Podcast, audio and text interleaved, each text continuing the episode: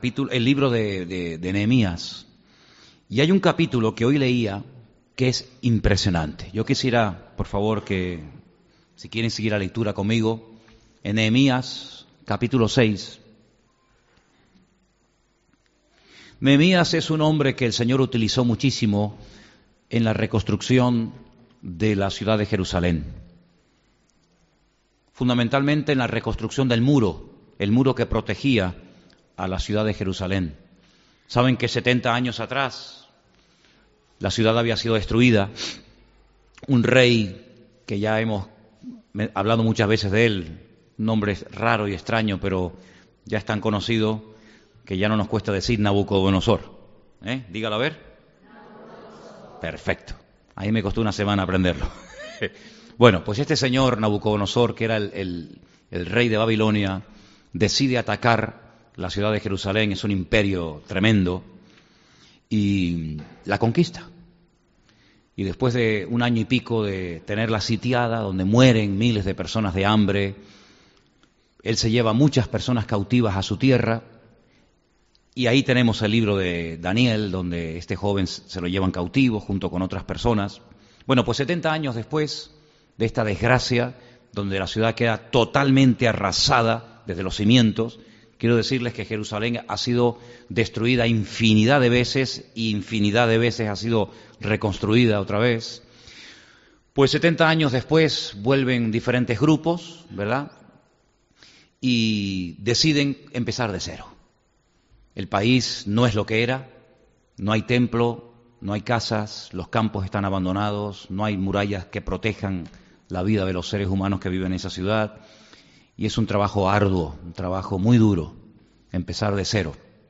Nehemías se queda en Babilonia, es el copero del rey, ya hay otro imperio que es el de los medos persas, y un día le llegan las noticias a través de unas personas que vienen de Judea, le informan, él pregunta, oye, ¿cómo está mi país? ¿Cómo está la ciudad de Jerusalén? Y las noticias son catastróficas. La ciudad de Jerusalén está destruida, es un montón de ruinas, de escombros, no hay futuro, no hay esperanza. Y este hombre dice que, se conmueve, llora, se pone a, buscar a Dios en oración.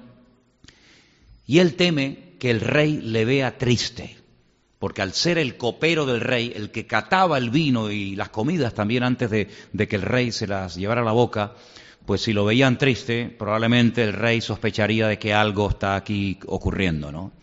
Entonces él teme de que el rey le pregunte, ¿qué es lo que te pasa? Y así fue. El rey le pregunta, ¿qué es lo que ocurre? Y él le abre su corazón y le cuenta, mira, mi país está totalmente destruido, yo vivo aquí muy bien, tengo un buen puesto de trabajo, pero yo lo estoy pasando muy mal. Dice que estuvo ayunando unos días, buscando a Dios en oración, y el rey le dice, ¿y, qué es lo que tú quieres?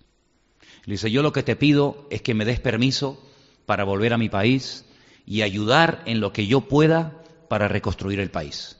Y necesito que me financies mi viaje, fíjate ya, empieza a pedir, ya puestos a pedir, y quiero que me des cartas para que cuando me paren en los distintos controles en las fronteras del país me dejen pasar, y quiero que me des esto y quiero que me des aquello. Y bueno, el Señor dice que lo puso en gracia, y este hombre vuelve a Jerusalén, durante varias noches él se monta probablemente en un burro, en un caballo, lo que sea, y sin decirle nada a nadie, él comienza a recorrer de noche la ciudad de Jerusalén y a los pocos días se reúne con los ancianos que allí vivían y les dicen, ¿qué hacemos? ¿Nos estamos toda la vida lamiendo la herida y quejándonos y lamentándonos por lo que nos hicieron hace 70 años los babilonios? ¿O nos ponemos manos a la obra y sacamos esto adelante? El Señor me ha dado la autorización, el Señor me ha puesto en gracia delante del rey y yo vengo aquí con el deseo y con la determinación de levantar a Jerusalén de las ruinas.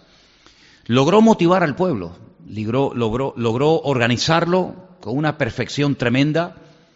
Y el libro de Nehemías es un libro que yo les animo a que ustedes lean, porque es un libro que nos ayuda a levantarnos de la ruina, es un libro que nos muestra cómo de la situación más difícil y más complicada y más desastrosa el Señor puede sacarnos y puede de las ruinas levantar algo para su gloria y para su honra, ¿sabes? Obstáculos y problemas no te puedes ni imaginar. De dentro y de afuera. Yo he tenido la dicha, y le doy gracias al Señor que me ha permitido ver los muros de Nehemías, que no son los que actualmente rodean y protegen a la ciudad antigua de Jerusalén, pero aquellos muros que levantó el, rey, este hombre Nehemías, parte de esos muros todavía están en pie. ¿eh? Parte de esos muros todavía se pueden ver. Y hermano, no es una pared de bloques, donde pásame uno, pongo el bloque, sino es una pared, es un muro anchísimo, tremendamente alto, que tenía que rodear y proteger a toda la ciudad. Y dice, si no me equivoco, y vamos a leerlo ahora, que en un plazo de 52 días, esto es un milagro, ¿eh? En un plazo de 52 días levantaron lo que 70 años no lograron conseguir. Y dice que fue todo por la mano y por la gracia del Señor. ¿Cuántos dicen amén? Ahora, va pasando el tiempo, los muros se reconstruyen, la ciudad comienza a funcionar de a poquito, no son muchos los pobladores de la ciudad, hoy he estado sumando todas las personas que volvieron y la verdad es que no era una población muy grande, pero estaban muy bien organizados, que eso es importante. Y entonces resulta de que aparece en escena otro personaje muy importante, que es el sacerdote Esdras. Y Esdras tiene un libro en la Biblia que lleva su nombre, y él se va a encargar, digamos, de la restauración espiritual del pueblo. Y Nehemías, digamos, que se va a encargar de la restauración eh, logística, ¿no? De, las murallas, de las puertas, de los, de, los cerrojos, etc. Y ambos van a trabajar juntos. Y, y el pueblo va a avanzar, y el pueblo va a levantar cabeza, porque cuando hay unidad y cuando se busca sinceramente al Señor, el Señor siempre responde y el Señor siempre levanta. ¿Cuánto, cuánto lo creen? ¿Sí? Y en el capítulo 6, que leía esta mañana, yo quisiera leerlo entero en esta noche. Es un capítulo un poquito largo, pero yo quiero que lo leamos juntos. Porque es un capítulo donde vamos a ver cosas muy interesantes sobre lo que les acabo de comentar. Nehemías capítulo 6. Cuando oyeron Zambalat y Tobías y Gesén el árabe y los demás, eh, los demás de nuestros enemigos, que yo había edificado el muro y que no quedaba en él por, portillo, aunque hasta aquel tiempo no había, no había puesto las hojas de las puertas, Zambalad y Gesén enviaron a decirme, ven y reunámonos en alguna de las aldeas en el campo de Ono, mas ellos habían pensado hacerme mal. Versículo 3. Les envié mensajeros diciendo, yo hago una gran obra y no puedo ir, porque cesaría la obra dejándola yo para ir a vosotros. Y enviaron a mí con el mismo asunto hasta cuatro veces, y yo les respondí de la misma manera. Entonces Zambalat envió a mí a su criado para decir lo mismo por quinta vez, con una carta abierta en su mano, en la cual estaba escrito, se ha oído entre las naciones, y Jasmú lo dice, que tú y los judíos pensáis rebelaros y que por eso edificas tú el muro con la mira, según estas palabras, de ser tú su rey. Nada más lejos de la realidad, pero... Y que has puesto profetas que proclamen acerca de ti en Jerusalén diciendo, hay rey en Judá. Y ahora serán oídas del rey las tales palabras, ven por tanto y consultemos juntos. Entonces envié yo a decirle, no hay tal cosa como dices, sino que de tu corazón tú lo inventas. Porque todos ellos nos amedrentaban diciendo, se debilitarán las manos de ellos en la obra y no será terminada. Ahora pues, oh Dios, fortalece tú mis manos. Vine luego a la casa de Semaías, hijo de, de Laía, hijo de Mejetalebel, porque él estaba encerrado, el cual me dijo, reunámonos en la casa de Dios, dentro del templo, y cerremos las puertas del templo, porque vienen para matarte. Sí, esta noche vendrán a matarte. Entonces dije, un hombre como yo ha de huir. ¿Y quién que fuera como yo entraría al templo para salvarse la vida? No entraré. Versículo 12. Y entendí que Dios no lo había enviado, sino que hablaba aquella profecía contra mí porque Tobías y Zambalat lo habían sobornado. porque fue sobornado para hacerme temer así, y que pecase, y le sirviera de mal nombre con que fuera yo infamado. Acuérdate, Dios mío, de Tobías y de Zambalat, conforme a estas cosas que hicieron. También acuérdate de Noadías, profetiza, y de los otros profetas que procuraban infundirme miedo. Fue terminado pues el muro el día 25 del mes de Elul, en 52 días. ¿Qué les parece? 52 días. Y cuando lo oyeron todos nuestros enemigos, temieron todas las naciones que estaban alrededor de nosotros y se sintieron humillados y conocieron que por nuestro Dios había sido hecha esta obra. Asimismo, en aquellos días iban muchas cartas de los principales de Judá a Tobías, y las de Tobías venían a ellos, porque muchos de en Judá se habían conjurado con él, porque era yerno de Secanías, hijo de Ara, hijo Johanan, su hijo, había tomado por mujer a la hija de Mesulán, hijo de Berequías. También contaban delante de mí las buenas obras de él y a él le referían mis palabras y enviaba a Tobías cartas para atemorizarme. Sí, el libro, el libro de Nehemías nos, nos ayuda muchísimo a afrontar los problemas, las dificultades materiales, espirituales, familiares o de la índole que sea. Nehemías no lo tuvo fácil. El que Nehemías tuviera el apoyo del rey no significa de que tuviera el apoyo de los hombres. No significa que cuando volvió a, Jerusalén ya todo el mundo se puso a su entera disposición y le dijo, oye, cuenta conmigo para lo que quieras y aquí estamos yo y mi familia y mis criados y mis recursos. No, no, no, nada que ver, nada que ver. El trabajo era tremendo. Aparte de todo eso, el pueblo no estaba espiritualmente hablando en su mejor momento. Era un pueblo, además, que habían cometido una gravísima equivocación. Bueno, más que equivocación, pecado. Y es que se habían mezclado, habían, habían emparentado con otras con otras culturas, con otros pueblos, con otras eh, religiones, y el pueblo espiritualmente estaba contaminado. Se habían mezclado con otros dioses, y Nehemías cuando se entera de todo esto dice, aquí hay que hacer una limpieza, aquí hay que tomar medidas.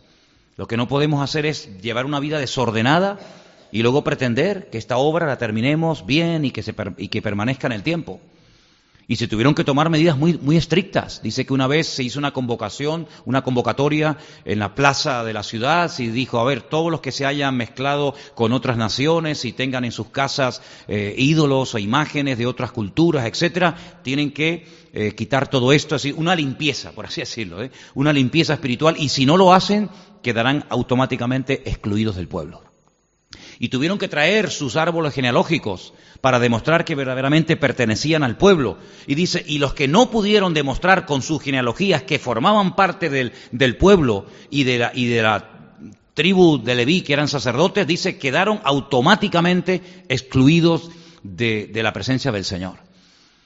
Claro, esto suena muy fácil, pero la gente dice que lloraba. Pero que claro, los que se habían casado con, con mujeres extranjeras, paganas, pues ya tenían hijos y había nietos y bueno, aquello fue un, caos tremendo.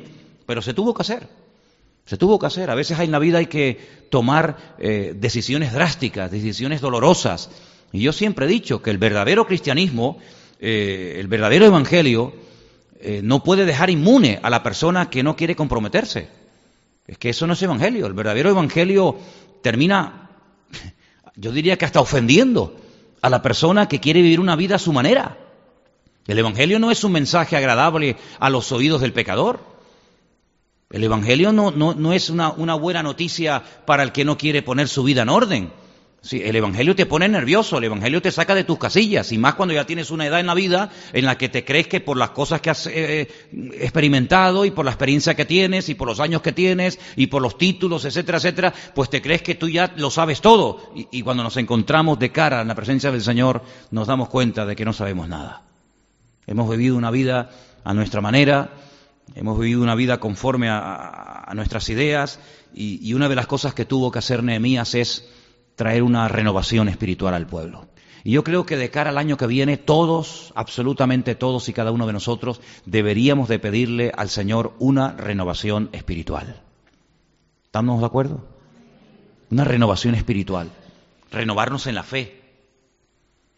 Renovar nuestra vida de comunión con Dios. Nuestra vida de lectura, nuestro devocional de cada día. Renovarnos espiritualmente hablando, no, no, no caer en una rutina, en una, en una monotonía, sino, oye, pídele al Señor que te renueve delante de su presencia. Oye, yo no sé cómo tú has vivido tu relación con el Señor en el 2017, pero la vas a vivir igual en el próximo año. Yo creo que tiene que haber cambios, tienes que ir a mejor, se tienen que mejorar muchos aspectos de tu vida. Si has orado poco este año, bueno, pues oye, qué, lástima, pero, pero que no vuelva a ocurrirte lo mismo en el próximo año. Si, este año has leído muy poco o, prácticamente nada la escritura, oye, pues pues comienza a leer la escritura. A mí me hace gracia cuando a veces hablo con algunas personas y me dicen, oye, es que he ido a estudiar He ido a estudiar a tal sitio, madre mía, y estoy aprendiendo y, estoy descubriendo cosas. Digo, claro, es que eso te pasa porque no has leído la Biblia. Porque si tú leyeras la Biblia, cuando tú llegas a una escuela bíblica, a un seminario o al que sea, pues tú te das cuenta de que lo que te enseñan ratifica la fe que tienes. Pero si llegas allí y, resulta que descubres un montón de cosas de Dios, del Espíritu Santo, de la misma Biblia, del Señor Jesucristo, de la segunda venida que tú no sabías, pues hombre, esto es evidencia de que tú la Biblia poco la tocabas. Pero cuando uno es una persona que estudia, que escudriña y que conoce la escritura, cuando yo voy a un lugar, a mí no me sorprende que me digan, oye, ¿tú sabías que el Señor Jesucristo volverá otra vez? Ah, pues mira, pues no lo sabía. Pues claro, si no lees la Biblia, ¿cómo lo vas a saber? ¿Y tú sabías que antes de que el Señor viniera va a pasar esto, esto y aquello? Entonces hay muchas personas que se llevan sorpresas cuando van a ciertos y determinados lugares y es la evidencia de que tú no eres un estudiante asiduo de la palabra. Entonces si eso ha sido la tónica de este año, oye, estamos a puntito de empezar un año, un año nuevo, pues lean un poquito más la Biblia. Lo dije hace muy poco tiempo. Cómprense una Biblia nueva si quieren. Y tómense, digamos, eh, pónganse la meta de decir, oye, me voy a leer la Biblia entera. Yo estoy seguro que muchos de ustedes, muchos de ustedes, no uno, ni dos, ni tres, ni cuatro, muchos de ustedes todavía no han leído la Biblia completa. Estoy convencido de eso, convencido. Y perdóneme si estoy equivocado, pero no creo que esté equivocado. Leerse toda la Biblia completa Muchos cristianos nunca lo han hecho. Bueno, hace poco un hermano me dijo, mira, yo llevo más de 20 años congregándome y yo la primera vez que me leí la Biblia fue este año, cuando tú dijiste a primero de año que por qué no se tomaban la meta de leer cuatro capítulos por día y, a finales o a mediados de octubre ya la habías leído completamente. Entonces, pónganse esa meta, ¿verdad? renovarte en tu, en tu, relación con el Señor, superar, superar obstáculos, pero obstáculos diferentes. Vamos a ver, con lo que tú has estado luchando este año, ¿vas a seguir el año que viene luchando otra vez? Entonces nunca se vence al enemigo. Claro, cuando la Biblia dice, cuando entren en la tierra prometida, tienen a los jebuseos, a los cananeos, a los eteos, a los amorreos, ¿te das cuenta cómo son diferentes enemigos? Son diferentes enemigos. Hoy peleamos contra los filisteos, pero ¿y mañana otra vez? Y el año que viene otra vez, y dentro de 30 años seguimos peleando con los filisteos, pero no ganamos nunca. No le ganamos nunca a los filisteos. Bueno, ya hemos acabado con los filisteos. Venga, vamos a por los amorreos. ¿Vale? Terminamos con los amorreos, vamos a por los jebuseos. Terminamos con los jebuseos, vamos a por otros. Y en tu relación con el Señor, pues tendrás que pelear con diferentes enemigos. No vas a estar toda la vida peleando contra el tabaco. ¿O sí? A lo mejor sí. ¿O no vas a estar toda la vida luchando contra el, contra el desánimo, contra la depresión. ¿No la vas a derrotar nunca? ¿Toda la vida la depresión te va a perseguir? Pues qué, panorama tan patético, ¿no?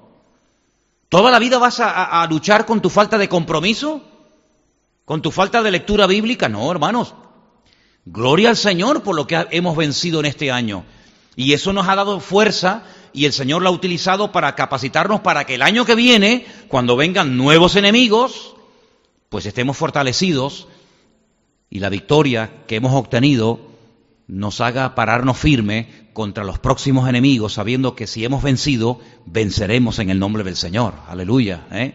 Entonces, oye, superar obstáculos. una de las cosas que yo le estaba hablando al pastor Antonio recientemente cuando estuve con él allí en Italia, es que a mí me da la sensación, me da la sensación, y probablemente aquí también esté pasando, probablemente, ya eso el tiempo lo confirmará, que la lista, todos en la vida, todos en la vida, tenemos una especie de, no es algo literal, no, es un papel, pero todos en la vida tenemos en la mente, en, en nuestra actitud, una especie de lista de prioridades. En esa lista seguramente aparece el trabajo, aparecen los hijos, la familia, eh, aparecen muchas cosas. Pero según yo entiendo de la palabra de Dios, y creo que en esto, creo que podemos llegar a estar todos de acuerdo, yo creo que en esa lista que todos tenemos, la Biblia nos enseña que el primero en esa lista tiene que ser el Señor. Digo yo, ¿o me equivoco? Estoy apuntando mal. Yo creo que lo primero en nuestra vida tiene que ser el Señor. Pero claro, esto, este concepto parece como algo tan abstracto que yo muchas veces lo he dicho, pero yo he cometido el error de no explicar muchas veces lo que significa poner al Señor en primer lugar. Porque si yo digo, ¿cuántos están de acuerdo conmigo en que el Señor tiene que ser lo primero en nuestra vida? Estoy seguro que si usted está de acuerdo diría amén, sí o no. Pero bueno, eso hay que plasmarlo en hechos concretos. ¿Qué significa? que Dios sea lo primero en mi vida. Ah, ¿te da cuenta? Yo creo que todo aquello que desplace al Señor y lo ponga en un segundo plano en mi vida, automáticamente está ocupando un lugar que no le corresponde. Llámese trabajo, llámese familia, llámese coche, llámese deporte, llámese lo que sea. Es decir, si yo tengo un hobby, yo sinceramente no creo que tenga un hobby, porque una vez leí un libro de psicología cristiana, me, hace gracia eso de psicología cristiana, ¿no? Pues la psicología es psicología, ni cristiana ni mundana, es psicología y punto, ¿no? Pero, o sea, psicología cristiana. Y una de las cosas que decía en aquel libro es que todos los seres humanos, todos los cristianos, tenemos que tener un hobby, un pasatiempo. Y yo me preguntaba, digo, ¿y mi hobby cuál es? Era pasear al perro, ¿no? ¿Qué hobby tengo yo? tomarme un cortado después de, después de la siesta, que me encanta un cortadito después de la siesta. Otros se mandaban el cortadito y otra cosa más, ¿no? Pero hay gente que tiene a lo mejor un hobby, un capricho. Yo no digo que sea malo, pero en el momento en el que haya algo en nuestra vida que desplaza mi comunión con Dios, tú tienes un problema, amigo. Ya Dios no es lo primero, aunque hoy hayas dicho amén. Ahora, nosotros vivimos un cristianismo muy diferente al cristianismo que se vivió durante siglos. Si los primeros cristianos levantaran la cabeza, se llevarían una sorpresa, porque el cristianismo que vivimos nosotros hoy en día, incluido yo, no tiene nada que ver, no tiene absolutamente nada que ver con el cristianismo de los primeros siglos. Hoy en día nuestro cristianismo es un cristianismo, oye, vamos a ver, seamos sinceros, hermanos, un cristianismo muy tranquilo, nadie nos persigue, tenemos dos cultos a la semana, fíjate tú, un jueves y, un domingo, y a veces hay gente que no viene el jueves, o viene el jueves, después no viene el domingo, viceversa. Es un cristianismo muy, muy, muy, muy extraño en ese sentido. La vida de los seres humanos, incluidos los cristianos, en el 99% de los casos gira en torno, oye, pues a un trabajo, ¿no? Tener un trabajo, poder pagar la casa, la luz, el coche, la casa, el móvil o lo que sea, ¿no? Los primeros cristianos, sus prioridades no eran esas, eran otras, lógicamente, ¿no? Por lo tanto, hoy en día decir poner al, Señor en primer lugar en nuestra vida lo tenemos aún más difícil que los primeros cristianos. Porque los primeros cristianos sí o sí, sí o sí, quisieran o no, tenían que poner al Señor en primer lugar, porque es que a la vuelta de la esquina les estaba esperando un romano para clavarlo en una cruz. Si no había tiempo para hacer planes. Por eso Pablo decía, en aquellos tiempos, no, hay tiempo ni para casarse, decía Pablo. Fíjate el concepto que tenía, ¿no? El que, el que, el que esté soltero, que siga soltero, el que esté casado, siga casado. Eh, ya no hay tiempo para comprar, para vender, porque ellos vivían con la, con la idea inminente de que en cualquier momento podía venir el Señor. Nosotros no vivimos con esa realidad. Aunque decimos, no, el Señor viene pronto. Eso no te lo crees ni tú. Porque si tú supieras que el Señor viene mañana, tú no estarías ahora como estás. Si yo supiera que el Señor viene dentro de media hora, ¿sí o no? La seguridad absoluta de que se va a abrir el cielo y de que Cristo viene en media hora, a mí qué me importa lo que debo. Me va a quitar a mí el sueño una deuda si yo me voy mañana con el Señor. Que la pague Rita la cantadora si quiere. Mandrake el mago, como decían en Venezuela, ¿no? Sí, viviríamos completamente diferente. Pero en el fondo de nuestro corazón, nuestra fe es una fe muchas veces muy teórica porque nuestras prioridades son otras. Y cuando esas prioridades ocupan el lugar de Cristo, pues perdemos los nervios, nos preocupamos, perdemos el sueño, nos ponemos nerviosos, etcétera, etcétera, ¿verdad? Pero fíjate este pequeño ejemplo que te voy a poner. Cuando Pedro, que estaba casado, ¿eh? ¿No dicen que Pedro fue el primer papa? ¿Sí o no? ¿Quién lo dice? Lo dice, ¿no? Pues estaba casado, ¿eh? Porque dice que el Señor le curó a la suegra, pues para tener suegra estará casado, digo yo, ¿no? En fin. Cuando Pedro subió a aquella montaña donde tú me preguntabas antes, oye, ¿cómo se llama el monte que el Señor llevó a Pedro, a Jacob y a Juan, el de la transfiguración? Bueno, yo hace años di un estudio sobre los montes de la Biblia, hay muchísimos. Bueno, pues la tradición eh, dice que el monte, el monte Tabor es el monte de la transfiguración. ¿eh? El monte Nebo era el donde murió eh, este, Moisés. Pero en el monte Tabor, cuando él está allí y él está con el Señor, y él ve a Moisés y él ve a Elías y se, y se derrama la gloria del Señor, ¿qué dijo Pedro? Oye, Señor, vete terminando el culto que, que se nos hace tarde. No, él dice, Señor, ¿por qué no construimos aquí unas casitas y nos quedamos aquí? Oye, pero tú no te acuerdas que tú estás casado y, y, tú no te das cuenta de que hay una vida que nos está esperando ahí abajo. A él no le interesaba nada porque se estaba tan a gusto en aquel lugar, en la presencia del Señor, que él le propone al Señor, Señor, nos quedamos aquí, y el Señor dice, no, no, no, ahora no es el momento, y dice que después bajaron de la montaña. Entonces, nuestra lista de prioridades tiene que cambiar en el próximo año. En este, en este libro de Nehemías, todo giraba en torno a la construcción de la ciudad. ¿Por qué? Por un factor que todavía, hoy es día, ¿qué día es hoy? 28. Recuerden esto que les voy a decir. A nosotros la desgracia todavía no nos ha tocado a nivel general. Cuidado. Pueden haber casos particulares de hermanos, de personas que a lo mejor tienen necesidad económica o de trabajo, pero a nosotros todavía, todavía no nos ha afectado la, la desgracia a nivel general. Entre nosotros hay clases, ¿eh? Hay gente que está bien, hay gente que está mal, hay gente que está regular, hay gente que está muy mal. Es decir, no es como en la vida de los primeros cristianos donde todos estaban bien o todos estaban mal, o todos estaban a salvo o, todos corrían peligro de muerte. Como todavía no nos ha afectado a nosotros la desgracia a nivel general, sino que unos van escapando y otros todavía están ahí, los pobrecillos que a veces llegan, pues ese factor se nos vuelve nuestra contra, porque la desgracia y los problemas que nos afectan a todos traen algo que el ser humano no puede producir y es unidad es unidad. Si en esta noche entrara aquí una persona que vive debajo de un puente, que yo creo que no hay nadie, pero si en esta noche entrara de la calle a nuestra iglesia, a este culto, un mendigo, hombre o mujer, que esté en este momento durmiendo en un puente, y al terminar el culto cada uno se va a su casa y esta persona se va a un puente, su cristianismo es muy diferente al cristianismo mío que voy a dormir yo esta noche en mi cama. Pero si todos en esta noche al terminar el culto no tenemos más remedio que irnos a dormir debajo de un puente, probablemente, probablemente tendríamos que compartirnos un poquito de pan, o probablemente tendríamos que ponernos juntitos en una hoguera que hiciéramos, o probablemente tendríamos que compartirnos las mantas. Pero como la desgracia a uno nos ha afectado a todos, de momento, de momento, pues nuestro cristianismo es muy diferente. Pero en este caso, para mí hay un factor que es fundamental, y es que a todos les había caído la desgracia encima. Entonces, si no hay muralla, no solamente los sacerdotes, y no solamente el, gobernador que se llamaba Zorobabel, y no solamente Nehemías, y no solamente la familia de Leví o de Judá o de Zabulón se ven afectadas, sino que todos somos vulnerables. Y si a este Zambalat y a este Tobías y a otros que eran terribles se les ocurre atacarnos, todos somos vulnerables. No es que yo estoy en mi casa protegido y sálvese quien pueda. No, no, no, cuidado. Es que tenemos que levantar la muralla lo antes posible, unirnos y trabajar constantemente, de noche y de día, en diferentes turnos, porque como nos ataquen, a todos nos matan.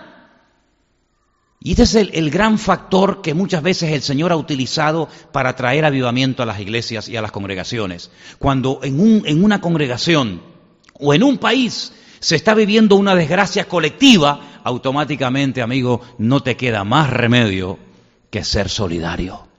Y he visto, he visto en algunos lugares donde hay hermanos que en casa a lo mejor tienen solamente papas, no tienen nada más que papas, pero el otro hermano tiene unas lechuguitas, y, el otro hermano resulta que tiene unos garbancitos. Y sabes qué, yo con mis papas, tú con las lechugas y tú con tu garbanzo no vamos a morir de hambre. Pero ¿y por qué no juntamos todo y entre todos hacemos un potaje y todos nos alimentamos. Ese es el gran factor que ocurre en el libro de Nehemías, que todos se vieron involucrados en una situación que les obligó, primero, a estar unidos, segundo, a estar organizados y terceros, a ser constantes en la construcción de, de, las murallas, porque cuanto antes terminemos, antes vamos a vivir seguros y tranquilos todos y cada uno de nosotros. Amén, hermanos. Entonces Nehemías tiene una labor increíble por delante. Nehemías deja su vida y su prioridad es la obra de Dios. Y en este caso la obra de Dios, pues no era una iglesia, en este caso la obra de Dios era reconstruir la ciudad, pero cuidado porque dice que se metieron en medio de ellos falsos profetas. Quiero que leamos un momentito, por favor, en, en el capítulo 6, si prestaron atención, en el versículo 14 dice, acuérdate, Dios mío, de Tobías y de Zambalat, conforme a estas cosas que hicieron. Acuérdate también de Noadías, profetiza, y de los otros profetas que procuraban infundirme miedo.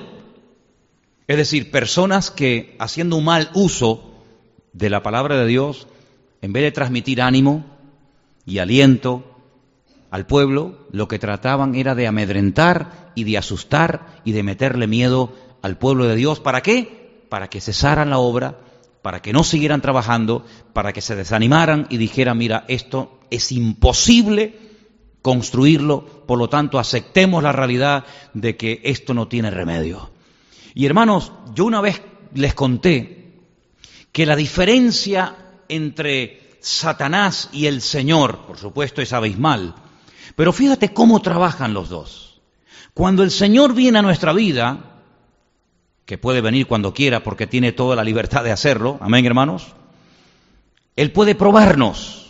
Pero siempre las pruebas que el Señor manda a nuestra vida son para, tu mejoramiento, para acercarte a Él, para, para que no bajes la guardia. Eh, cuando te estás a lo mejor enfriando, desanimando un poco, te viene a lo mejor una sacudida para que clames al Señor, para que busques de Dios. Siempre hay una salida. Sin embargo, Satanás es todo lo contrario. Satanás viene a asustarte. Satanás viene a decirte, mira, la casa en la que vives está ardiendo. bueno, pues salto por la ventana. No hay ventanas. Bueno, pues abro la puerta. Está trancada con llave. Bueno, llamo a los bomberos, te acaban de cortar el teléfono. Bueno, pues no sé. Abro los chorros de agua, no hay agua. Es decir, es un nivel de desesperación tan terrible que incluso algunas personas que no conocen a Dios optan por quitarse la vida. Pero cuidado, hasta algunos creyentes también optan por quitarse la vida.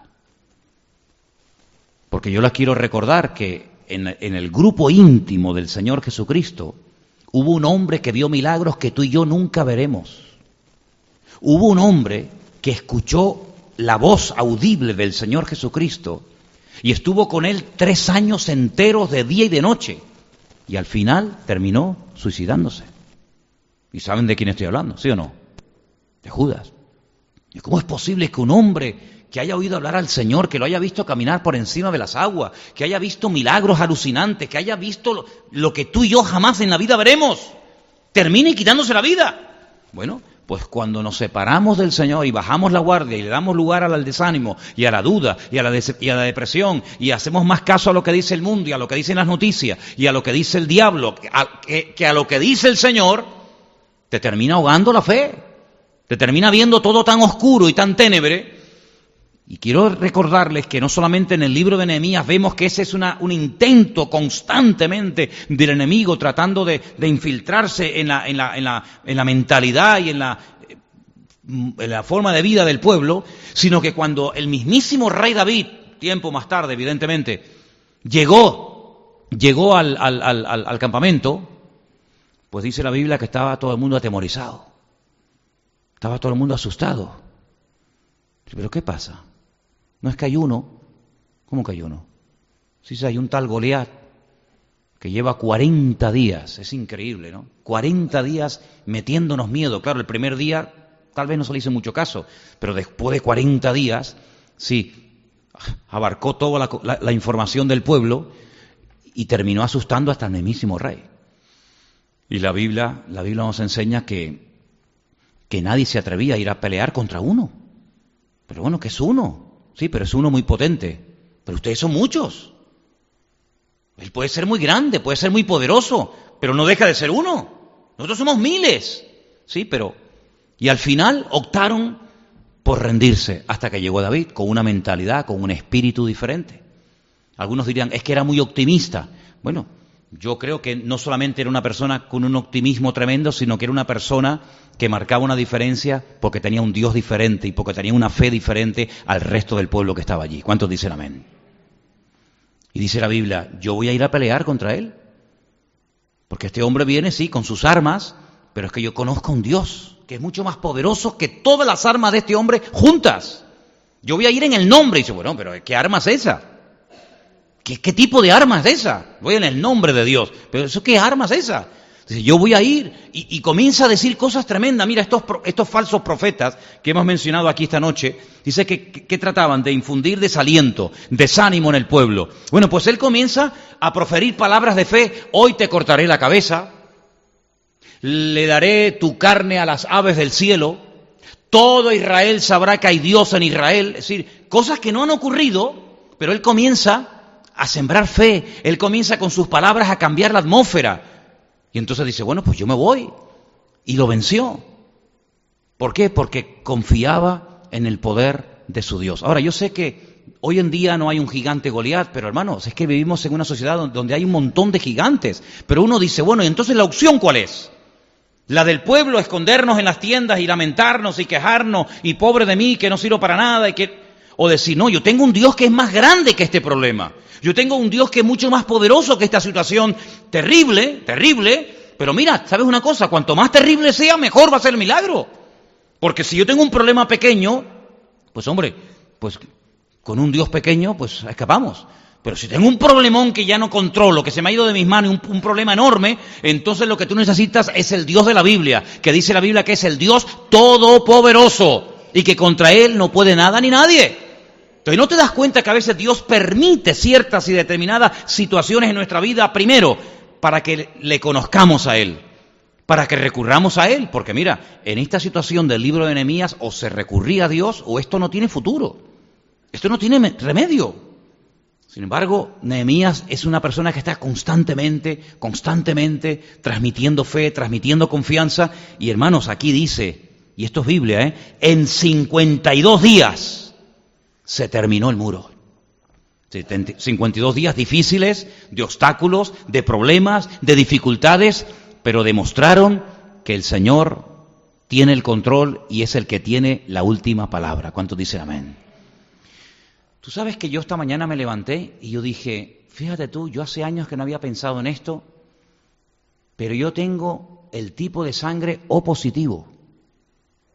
Yo soy O positivo. Y yo dije, qué bonito, ¿no? Soy positivo. De verdad, ustedes dirán, ¿qué tonterías piensa este hombre? Bueno, tú déjame a mí, tú déjame. Señor, tú me has hecho positivo hasta en la genética. A mí me sacan sangre y dice, usted es cero positivo. Bueno, pues si en la sangre soy cero positivo, pues en Cristo tengo que ser más positivo todavía. Y hermano, es que el Señor nos ha dado una, una herramienta a nosotros tremenda. Pero déjeme que, que piense en esto, porque si tú eres cero positivo, a ti, a ti una persona que no tenga tu tipo de sangre no te puede dar. Ay, amigo. Qué tremendo, qué tremendo. Es decir, si tú eres un hombre de fe, a ti uno que es negativo, que no tiene fe y confianza en el Señor, ¿qué te va a dar a ti? Tú a Él sí le puedes dar. Yo le puedo dar sangre a todo el mundo, pero todo el mundo no me puede dar sangre a mí. Qué ejemplo más bueno.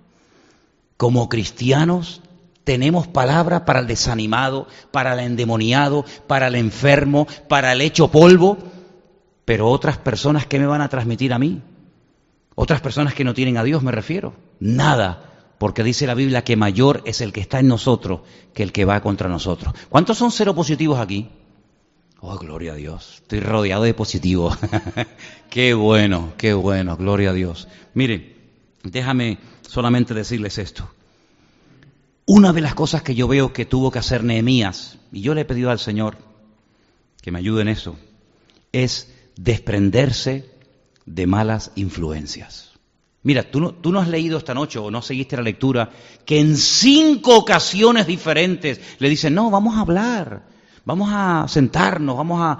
¿Qué es lo que pretendían con tanto hablar y con tanto diálogo? ¿Qué es lo que querían? Entretenerlo, enredarlo. ¿Para qué? Para que parara la obra.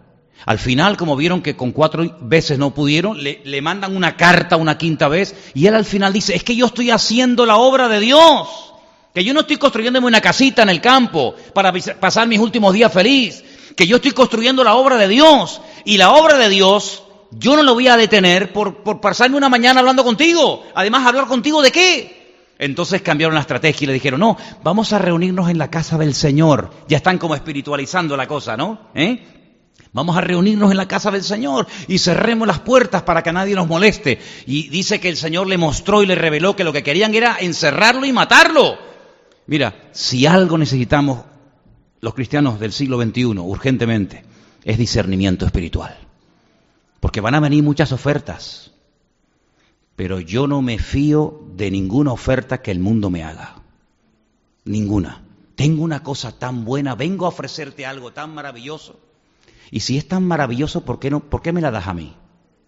¿Por qué no te la quedas tú si es tan maravillosa? Desconfíen de esos que vienen a ofrecerte cosas tan bonitas, que si fueran tan bonitas y tan buenas, al último tonto que se la ofrecerían sería a ti. ¿No te das cuenta? El diablo es un ser egoísta por naturaleza. Y cuando alguien te da algo, muy difícilmente te va a dar algo que a ellos no les gustaría tener. Y tienes que pedirle al Señor discernimiento, ¿sabes por qué? Porque muchas veces lo que quieren es distraerte, despistarte, sembrar falsas expectativas. ¿No dije eso en el retiro que tuvimos el año pasado, o perdón, este año? ¿Eh? Falsas expectativas. Enamorarte de cosas que al fin y al cabo no sirven para nada, que te roban tiempo, que te roban energía, que al final al final del camino dice, esto no me ha servido de nada. Mira, si tienes que ilusionarte con algo, con alguien, ilusiónate con el Señor. Y quiero terminar diciendo algo. Si tienes dudas, ¿será esto de Dios? ¿No será de Dios? ¿Será esto el, descubrimiento del siglo o será esto un desastre? Pregunta, infórmate, no tengas miedo. ¿Para qué están los pastores? Para pastorear para ayudarles a, a ustedes. ¿Para qué están los pastores? Para decir, mira hermano, vamos a orar. Vamos a ver si verdaderamente ese trabajo que te han ofrecido es de Dios o va a ser un desastre. Y al final vas a perder tiempo y dinero y oramos juntos y buscamos la voluntad de Dios. ¿O es que no hacían eso los cristianos en, los tiempos apostólicos, en los tiempos de la iglesia primitiva? Claro, y se reunían y oraban y consultaban y buscaban palabra de Dios y a veces tenían que esperar días hasta que el Señor hablaba y hasta que el Señor verdaderamente revelaba cuál era su, su verdadera voluntad. Pues hagamos nosotros lo mismo, porque vivimos en unos tiempos donde el enemigo está empeñado en entretenerte y ya no tenemos ni tiempo ni edad para estar con jueguecitos, sino que nuestra prioridad única y exclusivamente tiene que ser servir y agradar a nuestro Dios. ¿Cuántos dicen amén? ¿Estamos de acuerdo? Cierra tus ojos ahí donde estás, hermano. Les animo, les animo a que comiencen a leer desde hoy el libro de Nehemías. Te va a encantar. Hay una parte ahí con un montón de nombres y tal, pero quitando ese capítulo que tiene muchos nombres, que tiene una razón de ser, te va a fascinar el libro de Nehemías. Es un libro extraordinario, donde vas a ver cómo si uno pone al Señor en primer lugar, el Señor va a ir obrando de a poquito, ¿sabes? De a poquito. Pero el Señor se va a encargar de, de todos y de cada uno de los detalles que a veces nosotros no controlamos o se nos escapan de las manos. Queremos pedirte tu ayuda, Señor. Queremos pedirte sabiduría, queremos pedirte luz, claridad en la palabra, para que podamos discernir en estos tiempos, Señor, lo que viene de lo alto, lo que viene de ti y lo que no viene de ti, Señor. Aparta de nosotros las malas influencias, las malas amistades, aquellas cosas que lo que vienen es a, a distraernos, aquellas cosas que no vienen de ti, Señor. Y en el nombre de Jesús te pido por todos y cada uno de mis hermanos aquí presentes, ayúdanos, Señor, eh, a terminar este año en victoria. Oramos por nuestro hermano Juan Carlos, por su esposa, por su situación. Señor, en el nombre de Jesús, actúa por amor de tu nombre. Para ti no hay nada imposible, Señor. Te pido que hagas un milagro. Para ti no es nada complicado hacer un milagro, Señor. Provee algo tan necesario en la vida como un trabajo, Señor. Oramos para que tú proveas de buenos trabajos a los hermanos y hermanas que tanto lo necesitan, Señor. Te pido en el nombre de Jesús que podamos terminar este año escuchando testimonios de personas entre nosotros que han conseguido ese trabajo tan anhelado, Señor, que por tanto tiempo te habían pedido y todavía no lo habían visto, Señor. Gracias te damos, Señor, porque vamos a poder terminar este año en victoria, sobre todo habiéndote conocido a ti, que es lo más importante y grandioso de la vida, Dios mío. Te doy muchas gracias por esta oportunidad que nos das en esta noche de poder estar aquí juntos, reunidos en tu presencia, Señor. Yo quisiera, queridos hermanos, que en esta tarde, siendo hoy el último jueves del año, el último culto, a mí me gustaría pedirles algo que no, que no solemos hacer. Y es que por favor ahí se junten tres o cuatro o cinco hermanos y oren los unos por los otros. ¿eh? Tómense de la mano, levántense, desen la vuelta. Tres o cuatro hermanos, mira aquí el grupito con Luis. Ahí hermanos, por favor, pónganse de pie. Pero no se queden sueltos.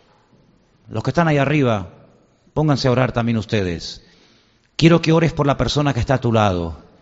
Bendígalo, Hemos oído la petición de nuestro hermano Juan Carlos y su esposa, pero todos y cada uno de nosotros también tenemos necesidades y peticiones. Yo quiero que en este momento, por favor, en cada grupo, en cada grupo se pongan a orar. Que en este último jueves del año, Señor, así tomados, cogidos de la mano, como estamos en este momento, pedimos que tú nos bendigas. Pedimos, Señor, que tú nos prosperes. Tu palabra nos enseña que tú quieres lo mejor para tu pueblo. Y yo pido que en este momento, Señor, tú te glorifiques. Tú toques, Señor, esos corazones que necesitan esa sanidad, que necesitan esa palabra de aliento y de ánimo. Señor, que salgamos en esta noche de aquí totalmente renovados y bendecidos de tu presencia, Señor. Alabado sea tu nombre. Quiero pedirle a Priscila, allí al fondo, que, nos dirija en oración. Quiero pedirle también a Santiago, a Cordy. Diríjanos en oración, ustedes tres hermanos, en este momento. Aleluya. Gracias Señor Jesús. Gracias mi Dios.